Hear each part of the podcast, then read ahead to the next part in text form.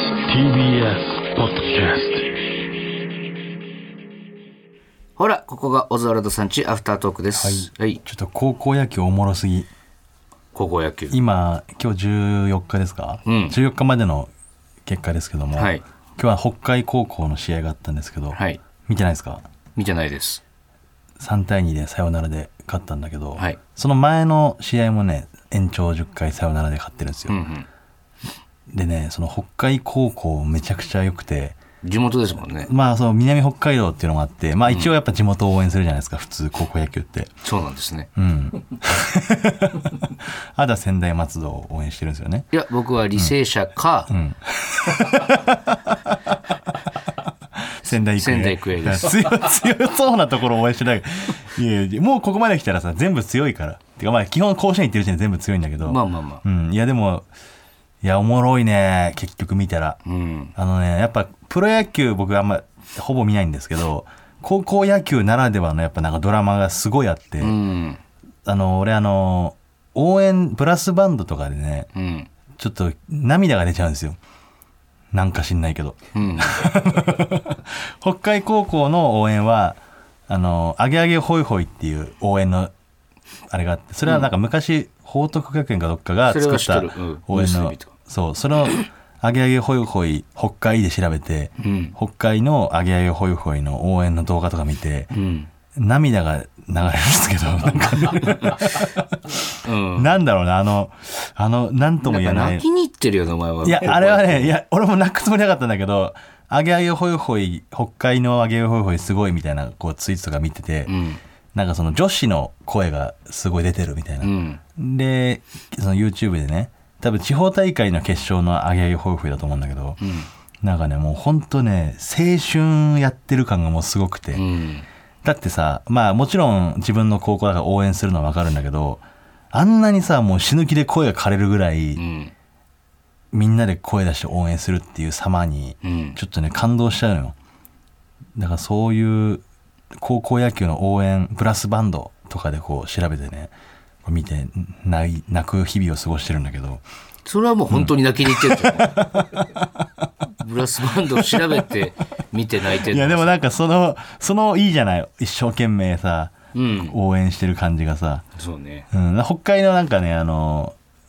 ツイッターでさちょっとバズってたのがあのギャルっぽい女の子がうんこうあんま野球に興味なさそうな感じなのに、うんあの応援の時はめちゃくちゃ全力でやってるのが好感を持てるみたいなさ、うんまあそういうのもあってこう見たら本当すごい良くてであのかと思えばクラーク国際がね北海道北北海道ですけど、うんあの昨日かな昨日じゃない12日かな13日か、13日試合があったんですけど、うんそのめっちゃいい試合だったのよ、うんで途中で雨が降ってきて、うん試合が中断ししますっつって、ん1時間半ぐらい中断してんだけど、うんその間にそのクラーク国際のっていうかまああれはクラーク国際のバンドじゃないんですけど、うんそれを応援してるあうんなんだっけな、なんとかコンとかっていう IPU だっけなうんのブラスバンドがその雨の中客を楽しませるためにうんずっと演奏してるのよ、うんとかもめちゃくちゃいいしうんあとねその本編でも言ってたけどその幼馴染4人組のねうん甲子園連れてくるとかさ、うんえーっとね、大垣日大という岐阜の高校の監督がね、79歳のおじいちゃんなのようんおじいちゃん監督でいまだに現役でやっててで甲子園来てうんで孫がね出てんのその学校でうん孫がうんその最後ね、えー何回かなさい、えーだいぶ後半でうん同点のホームランを打つのようんおじいちゃんの監督してるチームでうんすごいくないすごいドラマじゃない結局負けるんだけどね、うん最後ワイルドピッチで2点入っちゃってあ負けるんだけどなんかそういうやっぱ高校野球ならではのなんかそういうドラマがあったりとかしてなるほねどねすごいでクラーク国際のピッチャーがね、ーうんあのー普通さピッチャーの投げ方って一緒じゃんオーバースローの人もいればサイドスローの人もいるけど、うんそいつはねオーバースローもできるしサイドスローもできるし、んちょっとスリークォーター気味も投げるし、ん若干アンダー気味のうんいろんな角度から腕を振って、うん8種類の変化球を使うみたいな、うん漫画みたいじゃんなんかそんな、 漫画みたいなやつがねいっぱいいるのよすごい楽しい、なんかあれだなうん俺がベイスターズの話してる時って、お前こんな 気持ちだったんだいや高校野球マジで面白いからちょっと、本当ね今からでもいいからちょっと見てほしい履正社の試合を見ようと思ってるだから履正社はまあ別に履正履正社見ればいいんだけど、決勝っていつ履正社は決勝いつだろう今だってまだ2回戦途中だからねうーんいつもどんぐらいだっけ決勝ってだから雨でさ台風でちょっと中断したりとかするから明日が試合がなかったりとかするから、ああそうか全部くのか、そうまあ決勝、楽しみにしていやいやます決勝を楽しむために その今ぐらいから見といた方がいいって本当にはいどこが上がってくるの か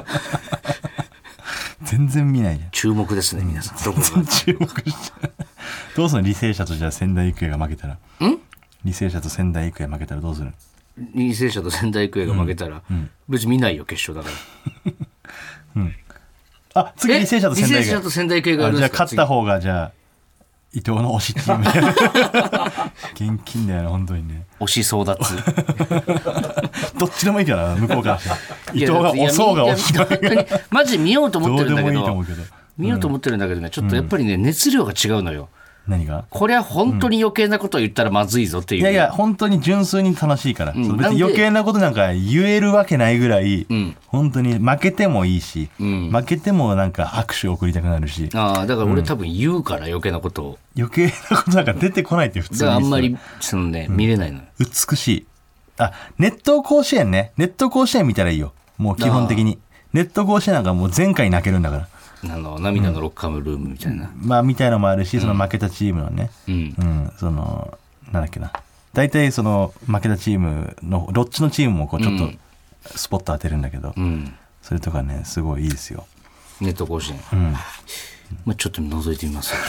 あ毎日やってますんでりがねとうございますはいではちょっと前回募集したねあのーおすすめ漫画、うんえーいっぱい来てますメールが、おすすめまあ、伊藤が最近漫画にハマってるということで最近っていうか、まあ、ずっと好きなんだけど、漫画自体はあそう、んリスナーの皆さんからちょっとそのこんな漫画どうですか読んだことありますかみたいなことでね系統が違ったら多分ね、俺全然わかんないと思うんだよなあそう、うだかんらこれで聞いてじゃあ実際読んでみてねはい面白かったらラッキーですしうん僕はあのすとりあえず砂の栄冠読みましたん砂の栄冠っ砂の栄冠ていう漫画野球のうん見てないこれマジおもろいそれ高校野球の漫画なんだけど砂の栄冠って結構前の漫画じゃない、結構前だと思う、うんそのね砂の栄冠はね本当高校野球にもすごいなんか熟知してる漫画で、うんやっぱその普通のプロ野球と違って、うん高校野球ならではの、うんなんていうんですか勝ち方とかあって、うんしかもそのねまず導入が、うんあのーいつも見に来てくれる、んなんか野球チーム、まあ、昔強かったチームのグラウンドのや試合をね、試合というか練習をね見に来てくるおじいちゃんがいるのよ、うんなんかしないけどもうずっと見に来てくるおじいちゃんいるよねどのチームにもねそうそういうおじいさんそのおじいちゃんが、うんその次の3年生になったキャプテンに、うもんう自分はもう長くないからうんあの1000万円貯金がありますとうんそれをお前に託しますっていうのあなたに、うんこれをどう使うかはあなた次第ですっていう、うん普通の高校生よ、うんでその高校生はこれどうしようこの1000万なんかうん高校生の俺がってなる一回ちょっとグラウンドに埋めちゃうのよそれを、うんでなんかそのマネージャーにだけご相談して、うんそのどうやったらこのチームを強くするためにこの1000万使えるかっつって、うん伝説のノッカーを雇ったりとか、うんノックする人とかねあといろんなこの道具とかそういうのにお金をこうちょっとずつ使ってって、うんあのそれで甲子園目指して甲子園どう買っていくかみたいな話なんだけど、うんやっぱ高校野球ってねその本当に精神的なもんですごい影響するから、うん例えばこのブラスバンドの演奏1個でうんチームの流れが変わったりするみたいな、うんそういうのとかもこうすごい勉強になるし、うんなんかねお面白いのよあ確かにそうだなっていう例えば駒大苫小牧が、え2連覇した時の、うんあの時のそのブラスバンド演奏は駒大苫小牧だけ使ってる「駒大コンバット」っていう曲があるんですけど、うんそれでその曲がねチャンスで流れたら、うんもうあの相手のねピッチャーとか野手が圧倒されちゃうみたいな、うんそれでもう一気に空気持ってくるとか。うんで沖縄のチームだったら「ハイサイおじさん」っていううん曲をブラスバンドが演奏するんだけど、あやってたねそうそれを漫画でね漫画の中で沖縄チームと戦うんだけど、うんハイサイおじさんが演奏された時に、うんこうグラウンドにね想像のね透明のハイサイおじさんおじさんがいっぱい集まってくるのうんハイサイおじさんでそれをなんかこれはそのなんかその幻だみたいなこの、うん冷静になったらこう大丈夫だっつってなんかパーンっていい球決まってそのおじさんがパッて消えるの これで流れを断ち切っ断ち切るとたねみたいな、うん、なんかすごいやっぱねいいよあれは完結してんのも完結してるもうスポーツとして面白いし、うんそういう高校野球のなんかその深みというか高校野球漫画はね確かに面白いよね、うん面白い俺でもバトルスタディーズが今一番好きなの、ねそういう高校野球漫画、高校野球てかあの PL 学園の話、え DL 学園ってなってるけどえう漫画でんは、、あまあそういうちょっとなんていうのオマージュというかねうんでもなんか結構実話を元にしたみたいな、めちゃくちゃ面白いいやー熱いよねやっぱり漫画野球はで高校の部活の漫画ってもう基あー本絶対面白い外れないんだスラよムねダンクから始まり、うんうん全部おもろい全部おもろいねサッカーだろうが野球だろうが、ん水泳だろうが、全部おもろいわ、うんそのあんまりその今まで注目されてないスポーツでもその漫画になってめっちゃ注目されるとかもあるしでねカバディの漫画すげえ流行ってるもんね、ええ今どうなの完結したか分かんないけどー、ヒハヤフルとかもそうかまあスポーツっちゃスポーツ、まあまあスポーツだよねうん、もう完結してるしね「ちはやふる」読み返さないと面白い完結してるんだまあまあまあそんなことはどうでもいいんですけどもどうでもよくはないじゃない ですかその漫画のリスナー話かならんのですからおすすめが届いてますんで、えーラジオネーム赤田かなさん、はいえー伊藤さん畑中さんこんばんはこんばんは前回のアフタートークで募集されていたおすすめ漫画ですが、うん阿賀沢紅茶さんでいいのかな阿賀沢紅茶さんの「氷の城壁」をぜひ読んでみてください、分からん早速知らないですか、うんいわゆる高校生の恋愛含めた日常系の漫画なのですが、恋愛系かうんあの頃の自分に読ませてあげたくなる一冊です、うーん恋愛だけでなく友情関係なども言葉にできなかった、ん伝えられなかった気持ちが言語化できたのかと思わされます、うんえーウェブ連載では完結済みで現在単行本が3巻まで発売中うん月1冊発行予定なので読みやすいかと思われますちなみに単行本の帯は佐久間さんが書いておられますえでも俺こういう日常系めっちゃ好きかもーでもそのれ恋愛漫画ってことでしょまあ恋愛とかも本当に高校生の日常なんじゃない青春というか、まあ、恋愛ももちろんあるし、んその友情とかそのそんなあの少女漫画っぽい感じじゃないんじゃないわかんないけ高ど校生のさ恋愛の漫画ってさ今読むとさ苦しくなるんだよねなんかあでもその苦しさが苦しさを味わいたいみたいな時ないそうなんだけど、あの若い頃に読んでたのとまた違う感覚の苦しさというか、あもう戻れないんだそうそうそうっていそれが味わいたいじゃん俺ちびまる子ちゃんでそれ味わってんのいつもでもなんかそう、なん子か供の頃のあのノスタルジーな感じというかねなんかねグッとなるんだよね、そそううそれがいいのよ氷の城壁、はいははいいちょはいっと読んでみます続いてラジオネーム、はい有戸さんありとはお世話になりますいつも楽しく拝聴しておりますはい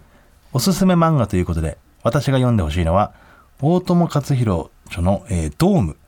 ドームです大友克洋さんってあのアキラのですね、えーリアルな描写と独自の表現方法のアキラに影響を受けた映像作家や漫画家さんが多いのですがアキラの前に書いていたドームは未解決事件が続く団地を舞台に引っ越ししてきた女の子が真犯人を追い詰めていく物語です。えー全然違うじゃん面白そうテイストね、そうだから昔の漫画でもね、あの読んでないのって結構あるからね確かにちょっと待ってまだ続きがあります、うんこの漫画のすごいところは描写です多数の漫画の表現描写方法がこの作品の前と後ろでは後では大きく変わったと言われるぐらいです、うん卓越した構図と手書きによる書き込みをぜひ見てほしいです、映画を見ているような感覚になりますまああの「アキラのやっぱ絵とかすごいもんね大友先生のうんだからもう他の漫画にも影響を与えてるっていうぐらい、あのドラゴンボールみたいなことだじゃまあ、んそうなのかなあの気を使ってからな、うんそこからそういうのめっちゃ増えた増えみたいたなとかね、うんこの描写の方法表現方法に影響を与えているという、はあへええっ、となんだっけまあ、手塚治虫先生もねその漫画のこの何小回りとかそういうのもなんかだいぶ影響を与えてるっていうもんねうん、ななんてタイトルだっけドームドームはいはい続いてラジオネームはちみつふとしさんはい畑中さん伊藤さんお邪魔しますどうぞ先週のアフタートークでおすすめ漫画を募集されていたのでメールしました、はいえー瀬下武さんのうん「インビンシブル」をご存知ですかいやもう全然わかんないうんなやっいっぱいあるねやっぱ漫画って、えーラグビーの衰退したプロチームが再生していく熱く気持ちのいい漫画です、うんうん日本にもプルリーグができましたしこの漫画を読んで伊藤さんのラグビー仕事ゲットの足がかりにしてもらえたらと思います結構前の漫画これってどっちなんだろううーんどうなんですかわねインビンシブル知ってますか知ってる人いるかな最近の漫画かな もうだから野球仕事もね今取りに行こうと頑張ってますけども、だから別にいいんですよ取りに行かなくても、うんラグビーもね今のうちこう手垢をつけといて 今度ロッテの解説行くことになったんですよ、もうもらってるじゃんだからロッテうんがそのロッテの素晴らしさを俺に教えてくれるみたいな、えーざっくり言うとなるほどね横浜よりロッテだぞっていういや別にそういうことではないってことだけど、これなんかもう出てたんだよな公式でロッテのから、まあロッテが地元だからねうん、だからなんか言ってんだけど、パ・リーグはロッテだって言ってんのよ、全然パ・リーグの話しないじゃんん全然パ・リーグの話しないじゃんパ・リーグはねロッテが今何位とかさロッテは2位とかじゃないかな多分じゃあロッテの方がいいじゃない可能性としては可能性とかで選ばないから、可能性で選んでたの優勝する可能性高いチーム選んでたの、えーまあ最後ベチペイスターズはい最後ですはいラジオネームマイペースアフタートークでおすすめの漫画を募集していましたが、はい私がおすすめしたいのは「うんザ・ワールド・イズ・マイン」です、うん特に理由もなく罪を重ねる殺人鬼と人々を次々に襲っていく巨大生物2つの狂気はさまざまな人を巻き込みながら引き寄せられやがてその開口は世界をも巻き込んでいく、うんストーリーも描写もかなり過激でえぐく見ている時の疲労感が半端ないのですがそれでも読み続けてしまう魅力がありますもし魅力でしたら手に取ってみてはいかがでしょうかすげえマイペースってこんな説明するのうまいんだなだんってかマイペースってお前会ったことないかもしれないけど、おじさんだから 嘘でしょ、んえマイペースおじさんだっけそうだようまくりがあの小坊主みたいな少年うんマあイペマイースは あマイペースおじさんなのの俺は直接何回か会ったあけどそうマイペースおじさんだと思わなかったわあのお前が思ってるよりおじさんだ から、マイペースはなんで俺ちょっと少年だと思ってたんだろうマイペースのことうんなんかちょっとその大学生ぐらいのイメージだったわスーパー社会人だスと思っーたパー社会人おじさん、んそりゃそうかこんななんか本当池おじの感じだったえー、すごい面白そうですけどねすげえな5通もらって5通知らなかった、どれか知ってました誰か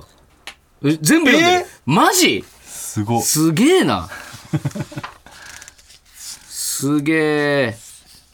どれがおもろいんだろう、まあ、全部読んでみていいんじゃないですかうん5通あ4通4通ですよ4通、んちょっとで写メ撮らせてははいい、ありがとうございますべて面白そうちょっと読んで来週感想、どれかどれかしら読んでちょっと感想を寄せていただきたいと思いますはい、えーまた来週も聞いてください、ありがとうございましあたりがとうございました